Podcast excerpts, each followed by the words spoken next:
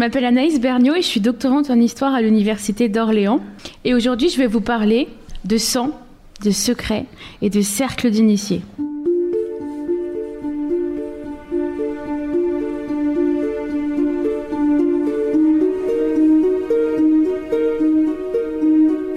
Et là, vous imaginez peut-être des histoires de complots, de meurtres, de rois, de guerres. Eh bien non, on va parler de ce qui se passe dans la culotte de la moitié de la population, les règles. Les règles Mais qu'est-ce qu'on peut dire en histoire sur les règles? Eh bien, plein de choses.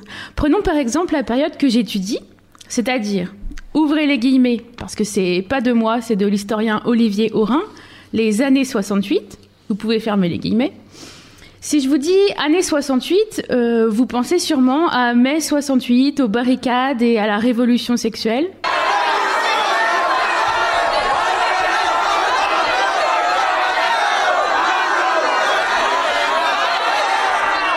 Et quel rapport avec les règles, me direz-vous?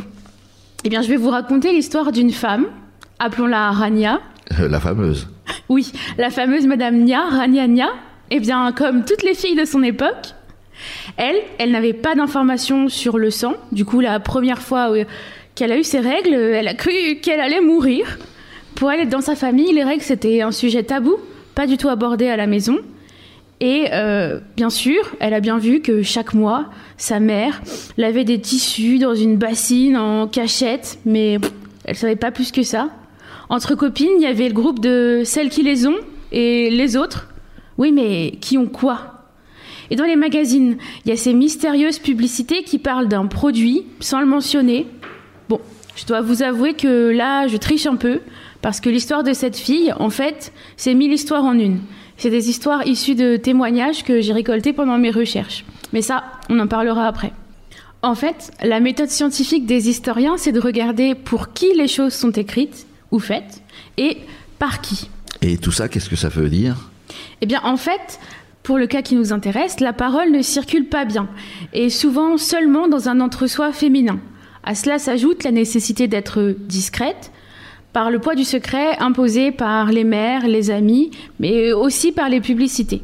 Et puis quand enfin on sait, il y a ces énormes rectangles de tissu ouaté qu'on doit attacher avec une ceinture et des épingles.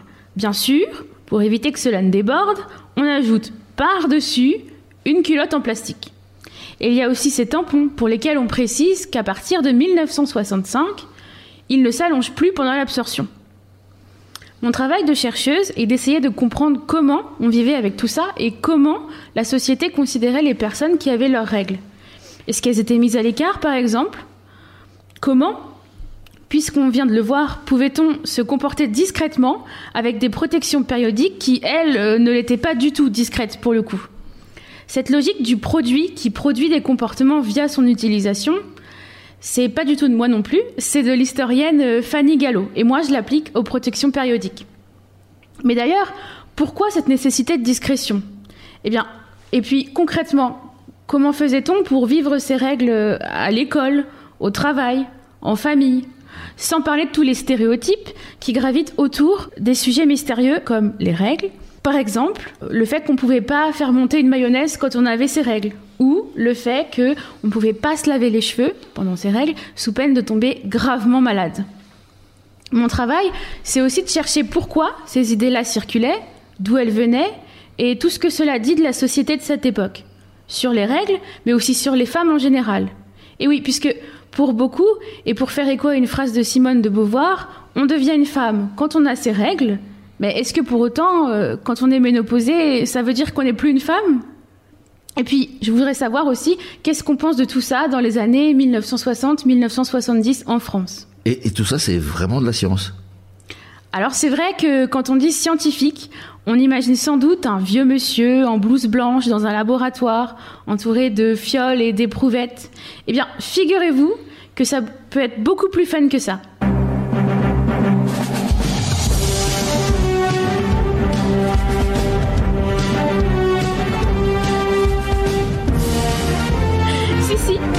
Historien, tout d'abord, c'est aussi être un ou une vraie scientifique. Mais pour rentrer dans le vif, c'est un peu comme mener une enquête criminelle. Par exemple, dans une enquête, on a la scène de crime. Bah, nous, en histoire, on a l'objet d'étude. Dans une enquête, on a un mystère. Bah, pour nous, c'est la problématique. Dans une enquête encore, on a un casier ou des affaires similaires. Bah, pour les historiens, c'est la bibliographie. Pour les pistes de l'enquête, pour nous, c'est les hypothèses. Les indices, pour nous, c'est les sources. Les témoins, on a des témoins aussi. Et le sang, bah ici, c'est le sang aussi. D'abord, comme lorsqu'on découvre une scène de crime, l'historien constate quelque chose. Par exemple, dans les années 68, tiens, on dirait bien que les règles sont tabous. Ça, on le voit par exemple en ouvrant un magazine féminin et en tombant sur une pub pour un énorme boudin de coton enfermé dans un filet. Et là, on se demande, euh, mais qu'est-ce que c'est que cette fantaisie? Ensuite, on fait des hypothèses. Bon alors, on parle de quoi là? Est-ce que c'est pour les règles? Est-ce que c'est pour aspirer le sang? Est-ce que c'est un coussin? Une bouillotte? Autre chose? Alors on fouille. D'abord dans ce que les autres scientifiques ont produit. Parce qu'il ne s'agirait pas d'inventer l'eau chaude et de refaire ce qu'un autre scientifique aurait déjà trouvé. Et là, si on trouve rien, eh ben c'est formidable, la voie est libre. Ensuite, on plonge dans les sources, un peu comme si on faisait un voyage dans le temps, et on se met en quelque sorte dans la peau d'une personne de l'époque qu'on étudie. Les historiens appellent ça l'outillage mental d'une époque. Donc là, on se fait plaisir, on lit des magazines, on écoute de la musique, on regarde les publicités, la télévision de l'époque. Au début, on fouille, on ratisse large, et puis paf, on trouve un indice et on suit une piste. Et puis, comme dans une enquête, on interroge les témoins. Des témoins, des témoins en histoire, ils sont tous morts, non? Allez dire ça à votre mère ou à votre grand-mère. Parce que ma chance à moi, c'est que mes témoins, bah, ils sont encore en vie. Et ça s'appelle l'histoire du temps présent. Parce que tout ça, en fait, tout ce qui s'est passé, euh, prenez hier par exemple, eh ben, c'est déjà de l'histoire. Et donc, puisque les personnes des années 1960-1970 sont encore parmi nous aujourd'hui, on va les interroger. On récolte leurs témoignages. Ensuite, comme c'est de la science, On prend tout. Et on confronte. Alors parfois, on est content, les témoignages valident les hypothèses qu'on avait faites, ce qu'on avait pressenti, mais parfois, euh, eh bien parfois, rien ne va plus, parce que les témoins disent tout le contraire de ce qu'on pensait. Et alors, eh bien alors, eh ben c'est reparti, on cherche à nouveau. Merci Anaïs, c'était passionnant. Et on a envie maintenant de savoir pourquoi tu as choisi ce sujet de thèse. Eh bien ce sujet, c'est moi qui l'ai choisi, et il est important pour moi. Au-delà de l'aspect scientifique, j'aimerais montrer qu'un sujet comme les règles ne devrait pas être tabou, au point même où on peut en faire un objet d'étude historique sacrément intéressant. Et puis, au-delà de ça, si vous m'écoutez et que vous aimez l'histoire, vous avez envie de travailler sur un sujet qui vous plaît, allez-y, parce qu'en devenant historien, tout est possible. Et enfin, merci à Olivier Richard, Hassan Kérim, Noéline Castagnier et Charles Parizeau pour leur aide.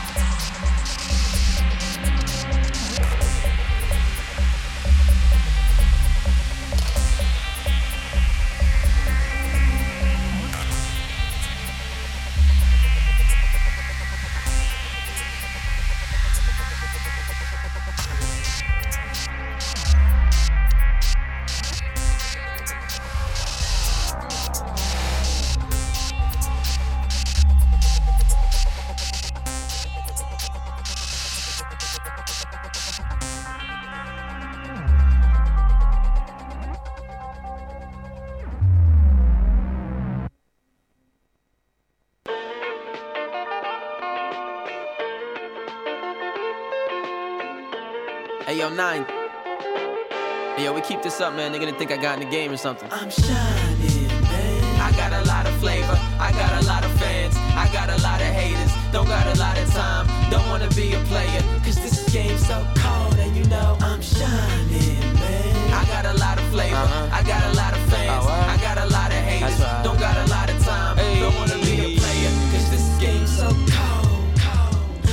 Local lonely crowd acting like they know me now. I've already passed that stage. Welcome to the bonus round. See, I'm just stacking up them points for my high score. These rhyming dinosaurs riding round in eyesores. But saw become what you hear. Cause you don't even need a mouth. Now watch me weed them out. I got my garden shears. I got my hands dirty. Yes, I'm the hardest here. Break out the band for me. I'm about to rock it like it's 99. Labels wanna sign me fine. Swag of Dre and Mighty I. Watch me redefine it grind. Simply went and searched for the best production that I could find. Scribble the sickest, most disgusting lyrics I have designed. Teaching them how to fear. Look around like now we here. Beat the beat like how's it fair? Reach my peak like mountain ears. First your eyes, now your ears, then your wallet, then your soul. Telling friends ain't optional. New version of rock and roll. I'm shining, man. I got a lot of flavor. I got a lot of fans. I got a lot of haters. Don't got a lot of time. Don't wanna be a player. Cause this game so cold and you know I'm shining, man. I got a lot of flavor. I got a lot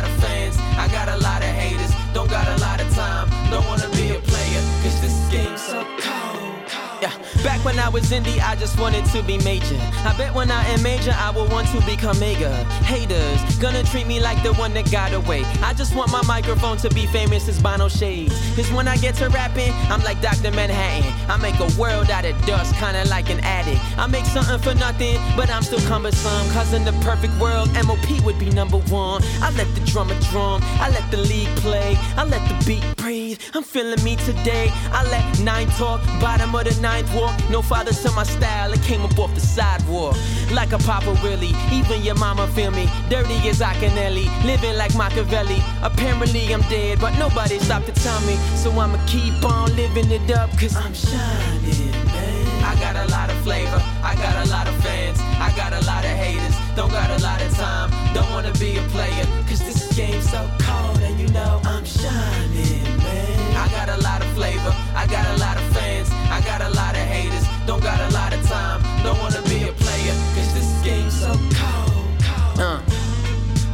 shining, I'm glistening. I've been dropping jewels since metaphors was the in thing. And even when it went out, I still pull my pen out and hit the open mics till the club told me, get out. I was dues paying, now I'm Bobby Boucher. All these rappers fake here, they too paying. And we wonder why pause is the new saying. Cause these brothers funnier than two way-ins. I ain't about jokes, I'm stone faced. I'm doing 90 on a back street with no breaks. You eating up my time, I'm throwing peace in your face. You a businessman, be brief with your case. I'm five seconds from fame, a minute from legendary. An hour from making my life sweeter than Ben and Jerry's. Ay, I'm about to live forever like the fame song. People used to say my name wrong now. I'm shining, don't got a lot of time, don't wanna be a player. Cause this game's so cold and you know I'm shining, man. I got a lot of flavor, I got a lot of fans, I got a lot of haters. Don't got a lot of time, don't wanna be a player. Cause this game's so cold, I'm shining.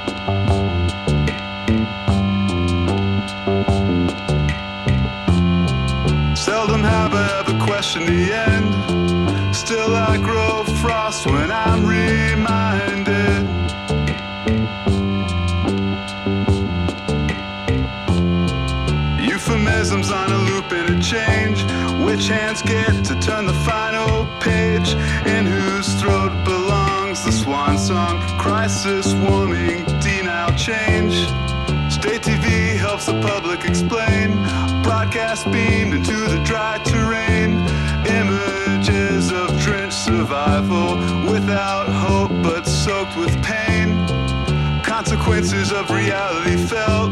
All conditions of humanity built on the bridges, tent villages, waiting for the state to help.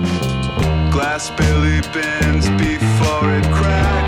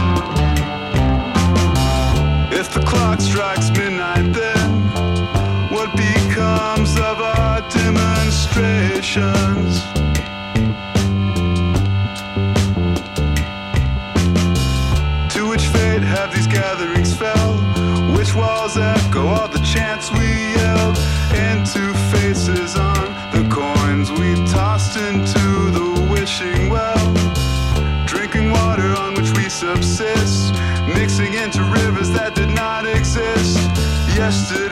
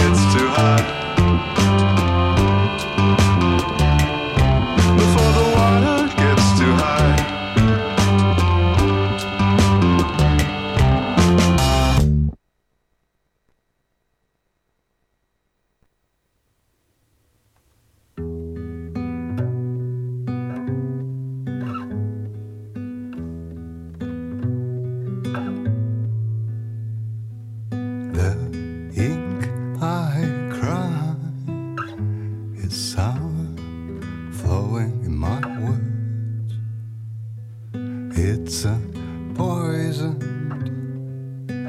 apple given by a coward. A deadly spell, beware, it could drag you